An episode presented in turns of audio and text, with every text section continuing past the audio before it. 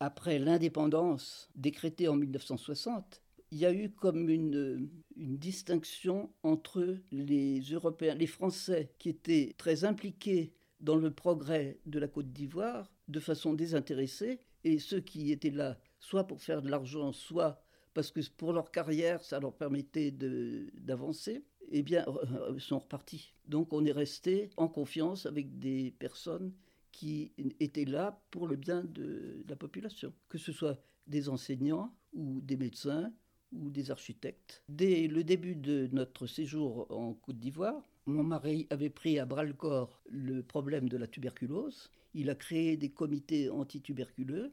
Il a mis au point un protocole de traitement en étroite collaboration avec l'Union internationale contre la tuberculose. Assez rapidement, il, euh, il a constaté qu'il était difficile de ne s'occuper que de la tuberculose, puisqu'il y avait beaucoup d'autres maladies émergentes qu'il fallait prendre aussi en considération. Et assez souvent, les centres antituberculeux sont devenus des centres de soins pour autre chose aussi. Et il a donc euh, commencé à penser à la création d'un Institut national de santé publique qui permettrait de faire des recherches épidémiologiques et des recherches de laboratoire, des statistiques pour mettre en évidence les problèmes les plus urgents.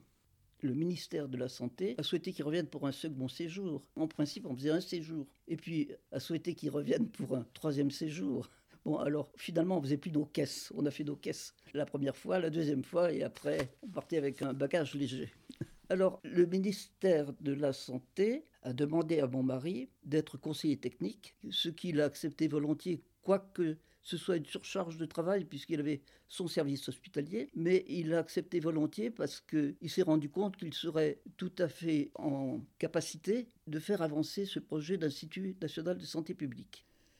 65-66, on a posé à ce moment-là la première pierre de l'Institut de santé publique. La construction a été une aventure extraordinaire. C'est une aventure que nous avons vécue depuis la première pierre jusqu'à l'inauguration. Nous sommes devenus très amis avec les architectes, ce qui est une très bonne façon d'aborder les choses. Ces architectes ont créé là une, j'allais dire un petit bijou un grand bijou qui était vraiment très fonctionnel. Et comme je savais déjà que j'aurais le service de PMI et le service de nutrition, et que j'avais l'expérience passée de deux PMI pilotes, ça me permettait de proposer une fonctionnalité du service qui devrait être la plus efficace possible. Il faudrait que ce soit comme ça. Dans beaucoup de cas, si on pouvait associer les utilisateurs à la construction d'un organisme, je pense que ce, enfin, L'Institut national de santé publique avait donc comme mission euh, la prévention, la promotion de la santé